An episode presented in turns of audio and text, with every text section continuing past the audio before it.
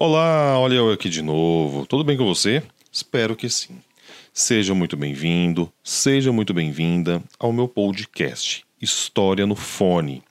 E nesse episódio vamos terminar a série de três episódios sobre Roma Antiga, finalmente. Hoje vamos falar sobre o período imperial. Nos episódios anteriores, nós tratamos sobre Roma, o seu surgimento e o período da monarquia. No segundo episódio, nós falamos sobre o período republicano. E agora, nós finalizamos com o Império. E aí? Você está preparado? Você está preparada? Então vamos começar. Solta a vinheta, meu povo, vamos lá!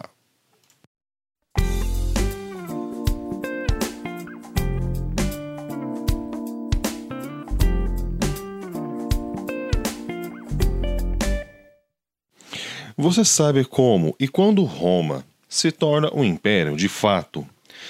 Porque quando a gente fala em Roma antiga, às vezes a gente pode pensar meio que Roma sempre viveu num período imperial. Porque é muito comum nós falarmos sobre o Império Romano e isso passa a ideia de que Roma sempre foi o império. Bom, mas na verdade não é bem assim.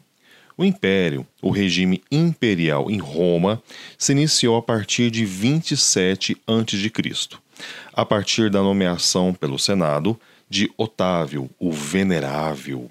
Então, ele se torna Otávio Augusto, o Venerável, considerado então o primeiro imperador de Roma. Otávio já concentrava alguns títulos, como o primeiro do Senado, príncipe do Senatus e imperator, que era uma honra reservada a generais que se destacavam. Uma das grandes características do imperador, do imperator, é que a pessoa investida desse cargo, dessa função, passa a ser venerada, cultuada mesmo, como um deus. O título de Augusto lhe conferia isso. Sim, Augusto não é um nome, é um título que evidencia essa veneração. Essa veneração não era à toa. Otávio passa a ter poderes para além do Senado. E é exatamente isso que caracteriza o novo regime político de Roma como imperial, e não mais uma república. As decisões do imperador podem passar por cima do Senado, que nada acontece com ele. O imperador fica tão forte que ele também passa a indicar todos os nomes para ocupar os cargos mais importantes da magistratura, como os cônsules, os pretores, os questores e edis. Estes não são mais eleitos por meio das assembleias populares. Olha só que coisa complicada, hein? Os cidadãos perdem os seus direitos políticos transferindo e concentrando todo o poder nas mãos de apenas um homem só. Só que Otávio Augusto era inteligente. Para evitar conflitos políticos com os senadores e ter total liberdade para poder governar de acordo com seus interesses, ele indicou os membros do Senado aos principais cargos públicos nos altos postos das administrações nas províncias romanas. Otávio fez algumas modificações que impactaram a sociedade romana, como a criação de novas ordens. Antes, essas ordens eram organizadas de acordo com o critério de nascimento, e agora elas passam a se organizar de acordo com o critério econômico. Assim, surgiu novas ordens. Quais são elas?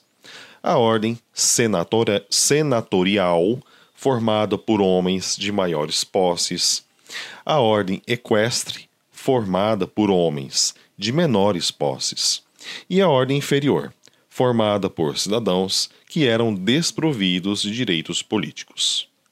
Além dessa nova estrutura social, durante o Império de Otávio, Roma passou por uma estabilidade, uma paz duradoura, chamada de Pax Romana que durou em torno de dois séculos e meio.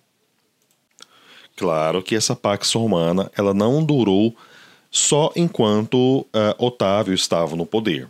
Com todas as modificações que ele fez, uh, Roma então passa a ter essa, essa pax. Roma passa a ter essa estabilidade. Otávio ordenou que as tropas romanas atuassem apenas para defender as fronteiras ou para pacificar os territórios, que já eram ocupados pelos romanos. Otávio, no final da sua vida, já bem idoso, indicou seu filho para a sua sucessão, Tibério, que governou de 14 a 37. Ele foi acusado de assassinar germânicos, e como Tibério, ao morrer, não deixou nenhum sucessor, o Senado escolheu o um nome germânico para o império. Foi então que Calígula se ascendeu ao poder e governou entre 37 a 41 depois de Cristo. O seu governo foi marcado por inúmeras extravagâncias, como a nomeação do seu próprio cavalo para um alto cargo político. Sim, você escutou isso. Ele fez isso. O cara nomeou o próprio cavalo, o incitatus, para um cargo político. É, pois é. Muito provavelmente por causa desse seu jeito bizarro de governar, ele foi assassinado e o seu tio Cláudio assume o poder, que governou entre 37 a 54 depois de Cristo, né, já na era cristã. E você sabe quem Cláudio indicou para a sua sucessão? O seu enteado, Nero. Sim, aquele que colocou fogo em Roma. Bem, ele não colocou fogo em toda Roma. Foi só numa parte da cidade. E só porque ele queria construir uma espécie de clube particular para ele. Sim, meu caro, sim, minha cara. O cara botou fogo em várias casas, em várias construções, porque ele colocou na cabeça que ele queria fazer um clube particular naquele lugar. Bizarro é pouco para esse cara, concorda? Além disso, Nero mandou matar seus irmãos, suas esposas, filhos e até a sua própria mãe, para que ninguém pudesse dar golpe e tirá-lo do poder. Mas o cara era provavelmente bem louco mesmo, né? Porque ele cometeu suicídio e em seguida Roma passa por uma crise de sucessão. Esse episódio do Nero, ele é muito importante e outros episódios também de outros imperadores é importante para a gente refletir sobre essa questão do poder. Quanto mais o poder ele é concentrado nas mãos de uma pessoa, mais perigoso fica, né? Mais ah, nós temos uma, uma, um contexto de instabilidade. A gente não sabe o que, que pode acontecer.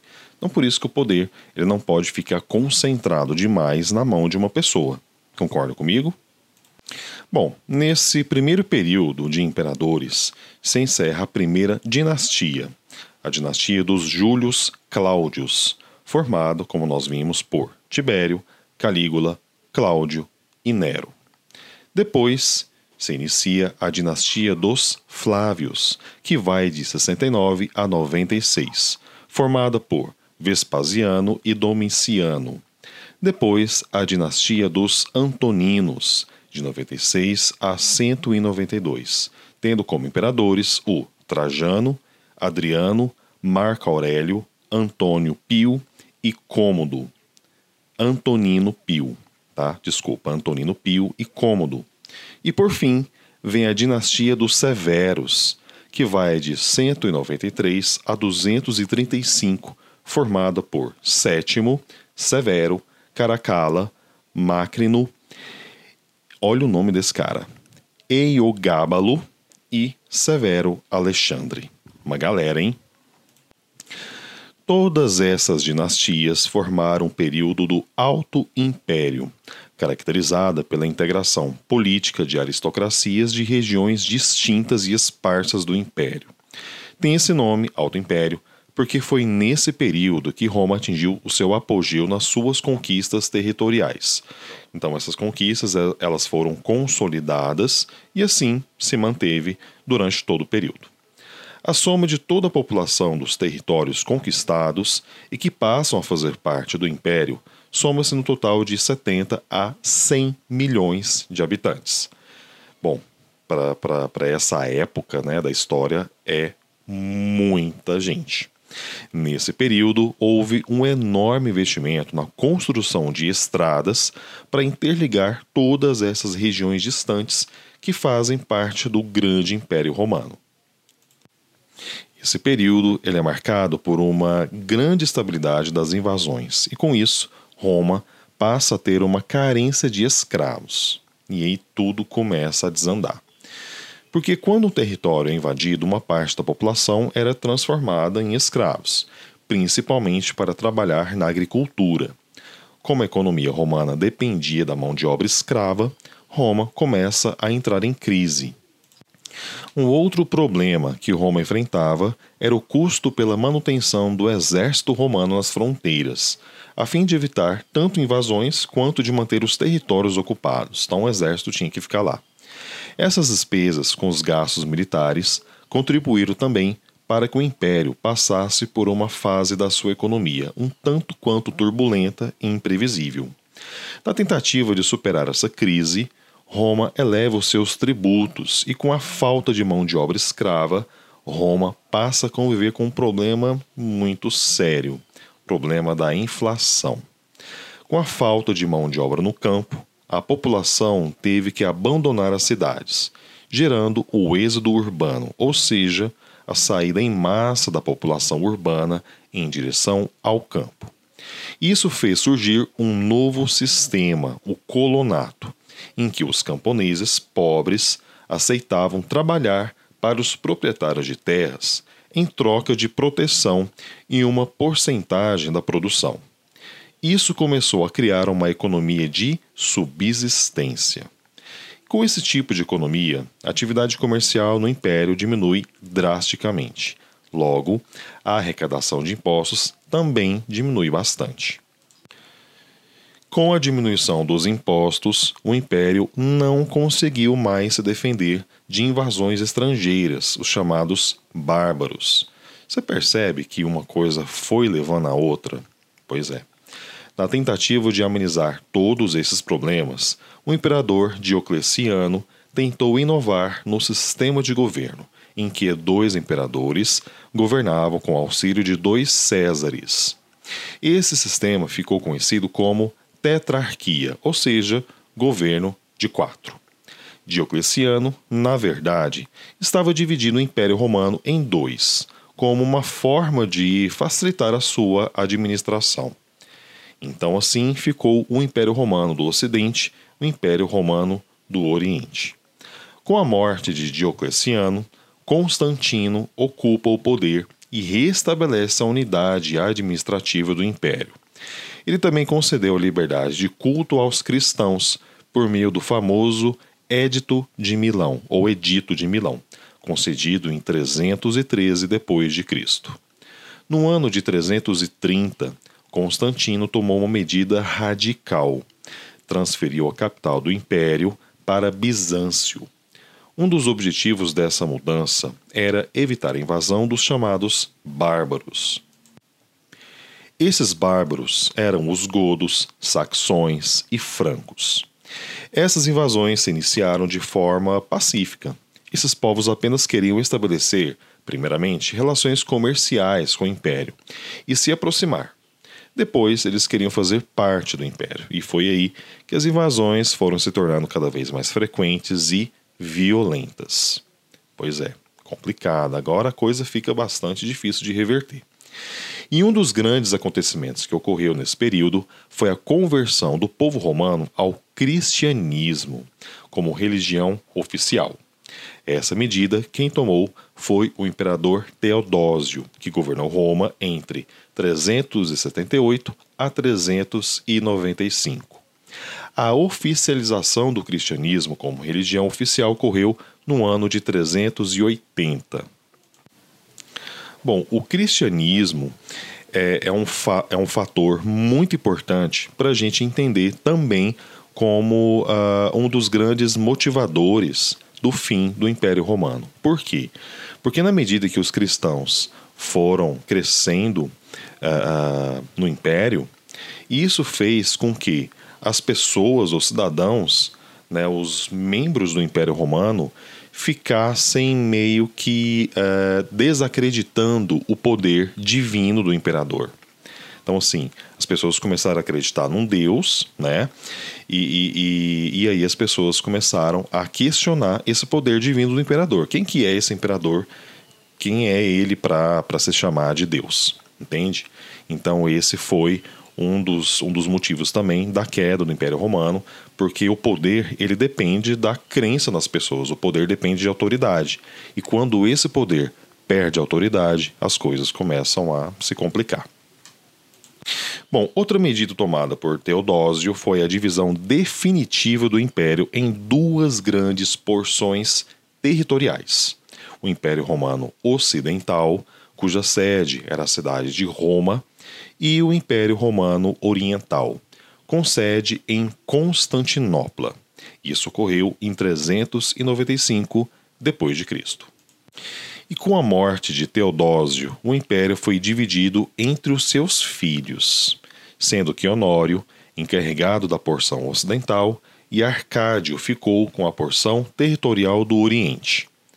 Mas as diversas crises pelas, pelas quais o império passava consumiram Roma e fizeram com que uh, um dos maiores impérios que já existiu na história entrasse em colapso. E isso ficou cada vez mais difícil de reverter.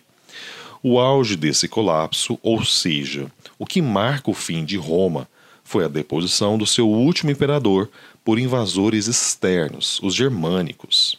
Eles destronaram Rômulo Augusto em 476, e com isso chega ao fim o império na sua parte ocidental, porque na parte oriental o império só iria cair em 1453, com a invasão dos turcos otomanos. Então você vê aí a diferença, né, o tanto que durou a, a, o Império Romano do Oriente. E isso é importante porque a gente percebe que esse fato ele foi importante para preservar uma boa parte da, da cultura romana, do Império Romano mesmo. Né? Então, o, o Império Romano, as suas principais características culturais foram bastante preservadas pelo Império Romano do Oriente, porque ele demorou muito mais tempo para cair, certo? E apesar do Império ter chegado ao seu fim, Roma ainda continua sendo uma referência muito grande para os próximos períodos vindouros, como é o caso da Idade Média. E ainda hoje nós convivemos com grandes legados da história romana, como a luta de classes, a nossa organização política e social, a cultura romana, e etc, e etc, e etc. Bom, uma coisa que a gente também não pode esquecer, né, pessoal, é que pelo fato de nós termos sido colonizados pelos portugueses, né, o Brasil ter sido colonizado pelos portugueses, e isso faz de nós é, um povo que tem um legado muito forte de Roma, porque o Império Romano ele, ele se consolidou bastante na Península Ibérica, certo? E o fato de nós falarmos português, o latim, né? O latim era a língua romana. Então a gente tem um legado muito, muito, muito forte do povo romano. Então isso também a gente tem que destacar. Tá, mas e depois do Império Romano? O que, que nós temos? Bom, você já deve saber, né? Com o fim do Império Romano, nós temos a Idade Média, um novo período com as suas próprias características e uma história muito, muito interessante. É, mas isso fica para os próximos episódios, tá bom? Espero que você tenha gostado desse episódio e que nós possamos nos encontrar em vários e vários outros. Certo? Um enorme abraço, valeu, tchau, tchau!